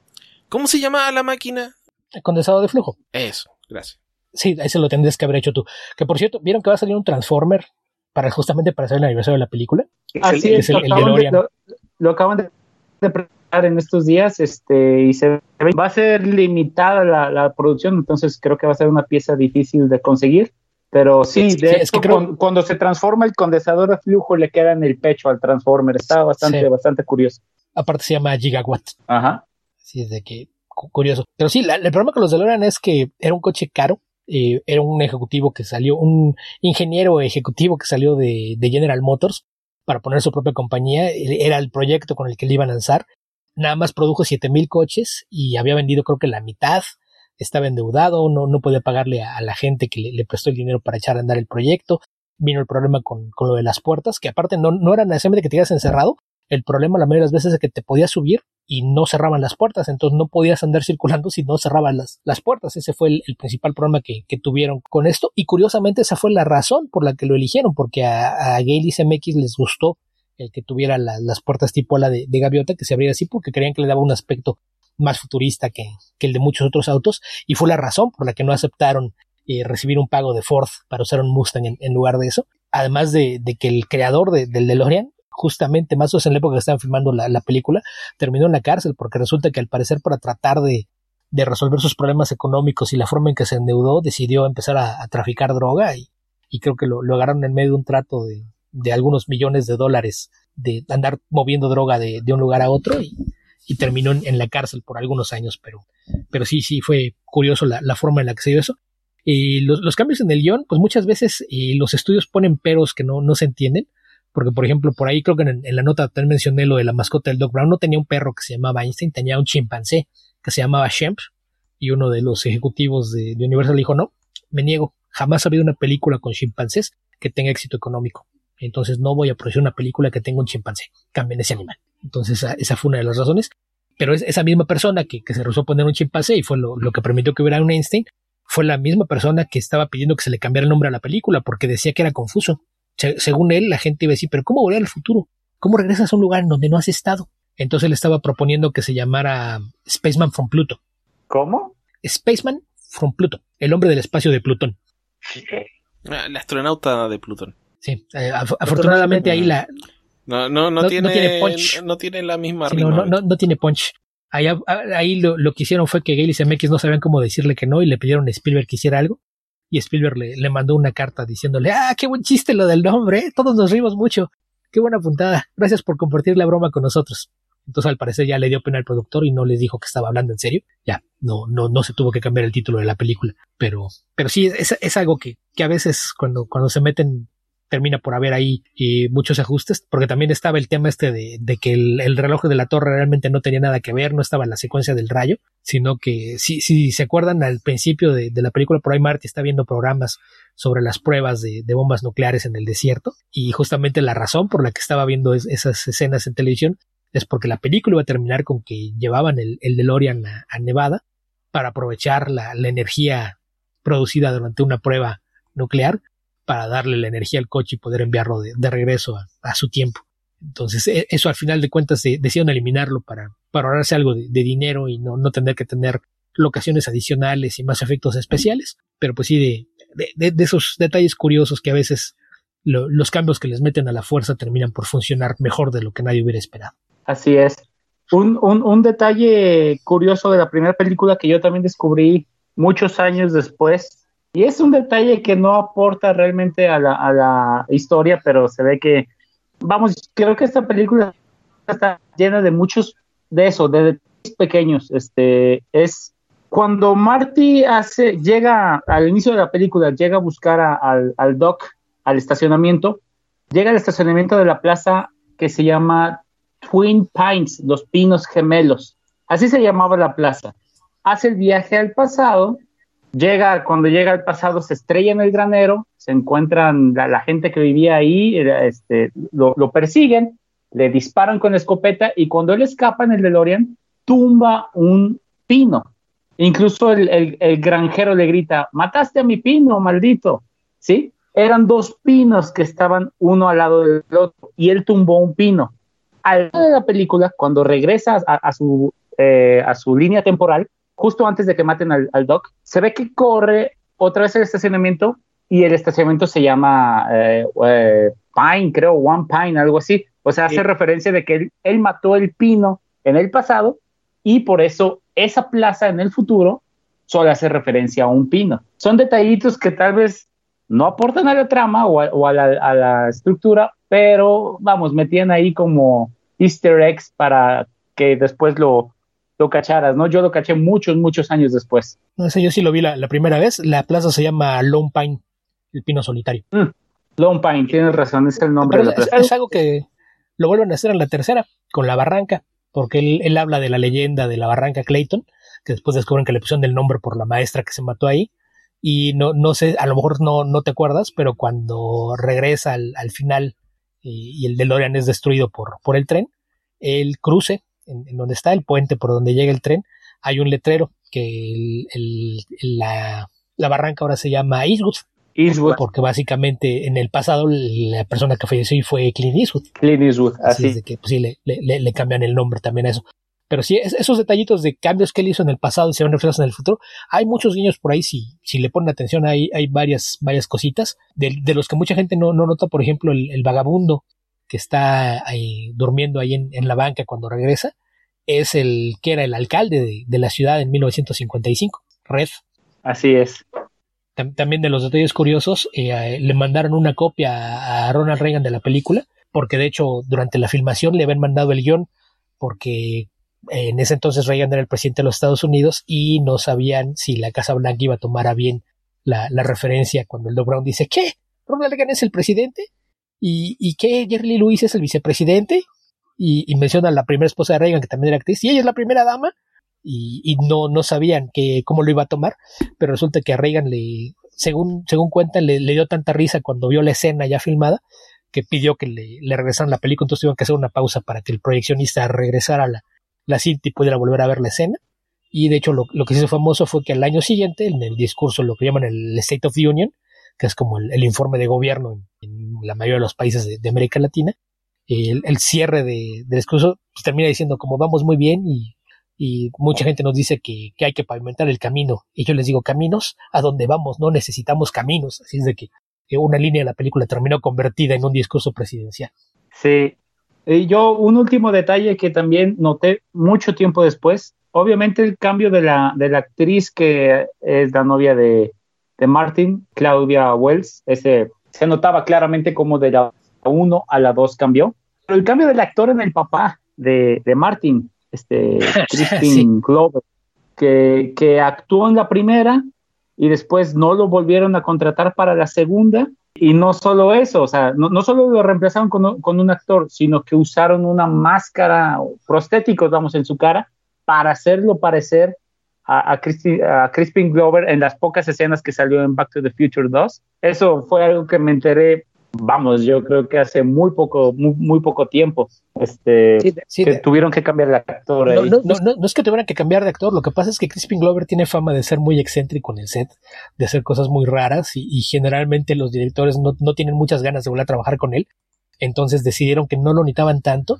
Todas las escenas en las que, por ejemplo, cuando regresa Marty otra vez al, al pasado y lo ves viendo cosas en el fondo, usaron casi solamente material de, archivo, no, hubo necesidad de, tener otra vez a Crispin Glover. Y en el futuro, eh, la escena del abuelo cuando dice que se lastimó la espalda y está con de cabeza, es la, escena donde en particular es, el, es otro actor usando una máscara para verse más parecido. Pero lo que también mucha gente no sabe es que Crispin Glover los demandó por eso, porque aun cuando el estudio tiene toda la, facultad de usar otro actor para que interprete el mismo papel. Eh, el caso es que como usaron la máscara, al usar la máscara, eh, la, denuncia que estaban haciendo Glover y su agente es que estaban usando su imagen. Entonces se amenazó con demandarlos y terminaron por pagarle, creo que cerca de, medio millón de dólares eh, por fuera de, sí, sí, toma ya, ahí está, no, no, no hagas, no hagas sola ya, te, te pagamos, está bien, no, no lo volvemos a hacer pero sí, sí fue de, de esos, esos casos en los que sí es, más por, por la fama excéntrico que tiene el actor que se, se la dio desde ese entonces, pero también es una de las razones por la que no lo ves en tantas películas, por sí parecer que es alguien que es eh, algo complicado trabajar con él. Así es. Y lo, lo de la, la, chica, pues ahí fue, el, el, problema fue que se enfermó su mamá, entonces eh, pues ella puso en pausa su carrera, pues prácticamente después de eso actuó muy poco. Eh, lo, lo, que es curioso es que dejó el papel dos veces, porque originalmente ella se había quedado con el papel y cuando iban a empezar a filmar lo tuvo que dejar porque había firmado un, un trato para, para aparecer en un piloto de televisión y el piloto fue aprobado cuando iban a empezar a filmar. Entonces abandonó el, set porque contractualmente le tenía que dar preferencia al, piloto de televisión sobre la película y se fue a, hacer el piloto. El caso es que como filmaron eh, alrededor de cinco semanas con Eric Stoltz, eh, para cuando Eric, decidieron que tenían que refilmar todo eso y se fue Eric Stoltz, ella acabó de filmar su piloto y pudo regresar y tomar el papel. Así es de que si no hubiera sido eso, no, no sé qué tan fans eran de ustedes de The Office. La actriz que hace de Jan en The Office, ella iba a ser eh, el papel de, Jennifer en, aquel entonces, eh, en, caso de que Claudia West no, lo hubiera podido hacer. Ya después para la, secuela pues no pudo regresar y fue cuando entró Elizabeth Shue al kit. Oh, eso sí tampoco lo sabía. Sí, sí es. Yo Esta otra actriz se llama Melora Harding y tú la viste hace poco, Esteban. Sí, ¿Ah, en Rocketeer, ella es la cantante de, del restaurante.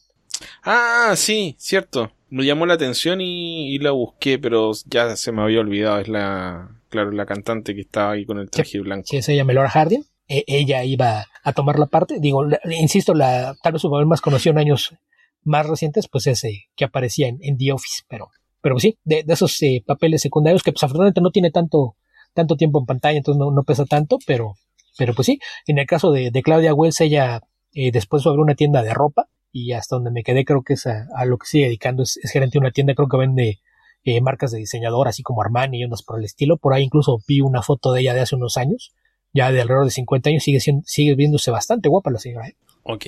Ese fue un, extenso repaso de Volver al Futuro. Sí, pero no lo volvemos a hacer de que, que cumpla 50 años, así que ¿qué te preocupa? Y todavía estaremos haciendo el podcast entonces. Es probable. Es probable. Sí, aunque tal vez cambie de formato de aquí a, 25 años más. Sí, ya, Ok, creo que con esto estamos terminando este episodio del podcast. No sé si les gustaría agregar algo. No, de mi parte, no. Nada más agradecerles este, la, la oportunidad. Fue interesante. Creo que es un ejercicio interesante platicar, platicar con ustedes.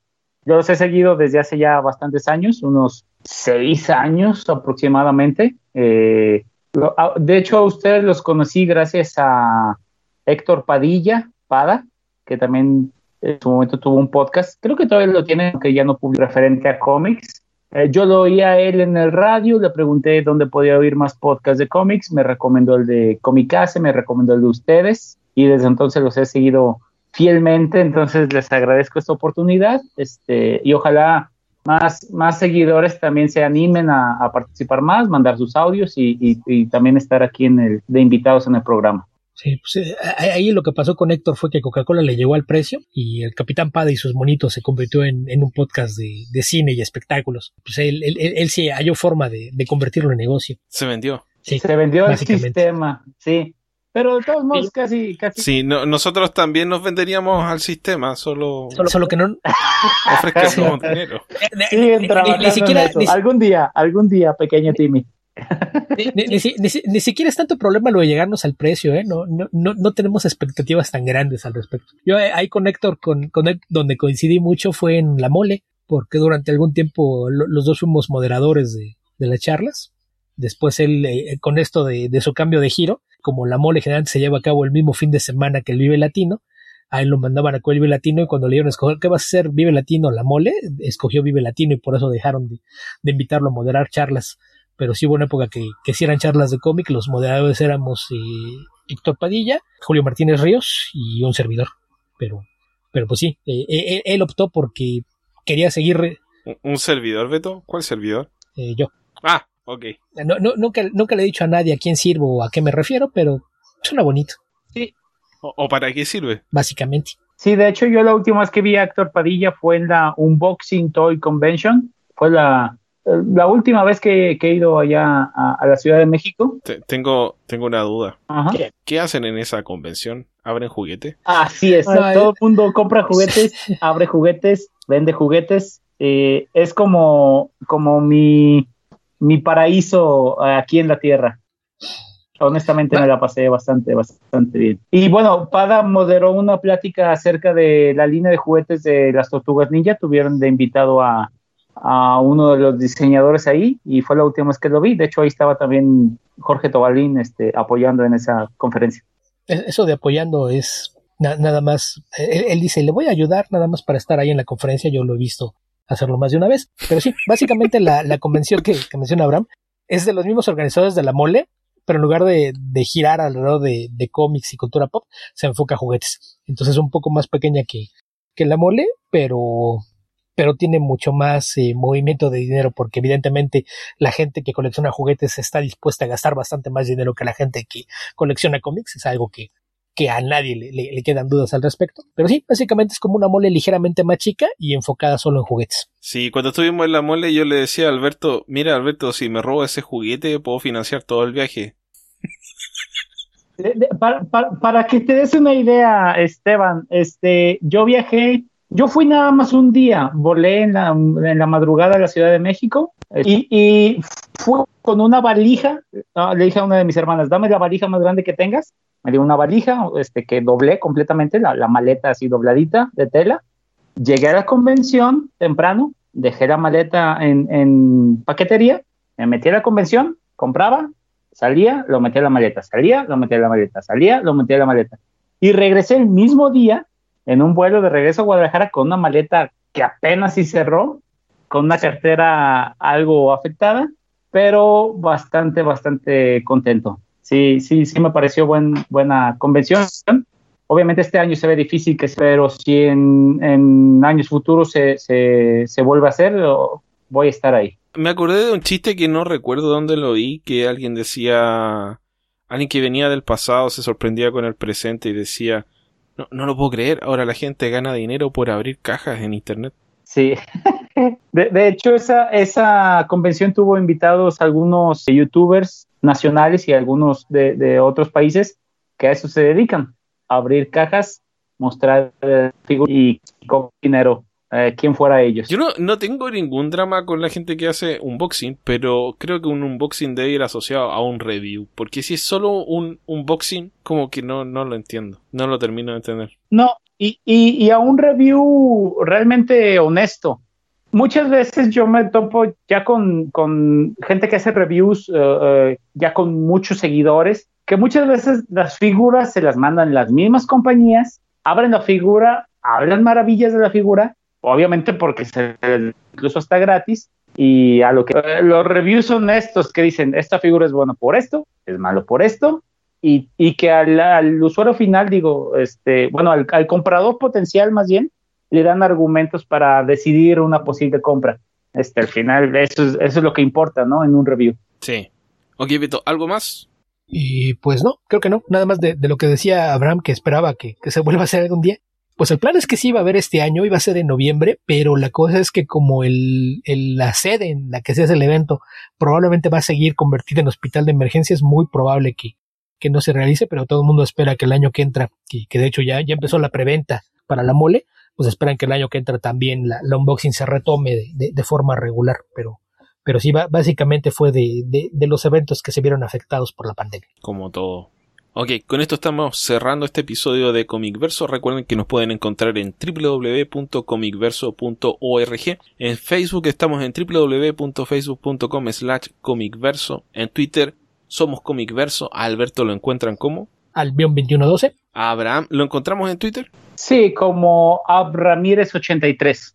Ahí también pueden eh, buscar su, su, página de Facebook para que vean algunas de las cosas que, que ha hecho si es que les interesa. Y recuerden que tenemos nuestro Patreon donde publicamos nuestros episodios regulares en forma anticipada, en exclusiva para nuestros patrocinadores y también material exclusivo para nuestros patrocinadores una vez al mes. El más reciente especial se lo dedicamos al Batman de Tim Burton. Si tienen memorias muy muy queridas del Batman de Tim Burton, no sé si les recomendamos el podcast. ¿Tú qué dices, Beto? Tú fuiste el que habló mal de, de las dos. Yo hablé bien de una y mal de la otra. No, no, no, yo hablé bien de Batman Returns, hablé mal de, de Batman. Eh, le tiraste también un poquito Batman Returns, pero, pero sí, va, vamos, no, creo que no fuimos tan duros como ella. Ninguna de las dos es Man of Steel, así es de que no, no salieron tan raspadas. Alguna vez vamos a hacer una lista de películas y en el número uno va a estar eh, Pacific Rim y en el último lugar va a estar Man of Steel. Pues casi cualquier lista que hagas, ¿no? Incluso, incluso más abajo que Batman v Superman, Man of Steel. Eh, sí. No, bueno, eh, eh, disculpen, no dije nada, no dije nada, si no nos vamos a quedar aquí otras tres horas. es probable. Mi- Mira, cu- cu- cuando te surge esa duda, nada más piensa, si no hubiera habido Man of Steel, no habría Batman y Superman. Entonces el origen y la causa. Ok, Es, entiendo. es el origen de la justicia. Con esto estamos cerrando el podcast. Habitantes del futuro, donde sea que estén y cualquiera que sea el momento en el que estén escuchando este podcast, que tengan ustedes muy buenos días, muy buenas tardes o muy buenas noches lávense las manos y cuídense mucho. Hasta la próxima. Saludos, gracias.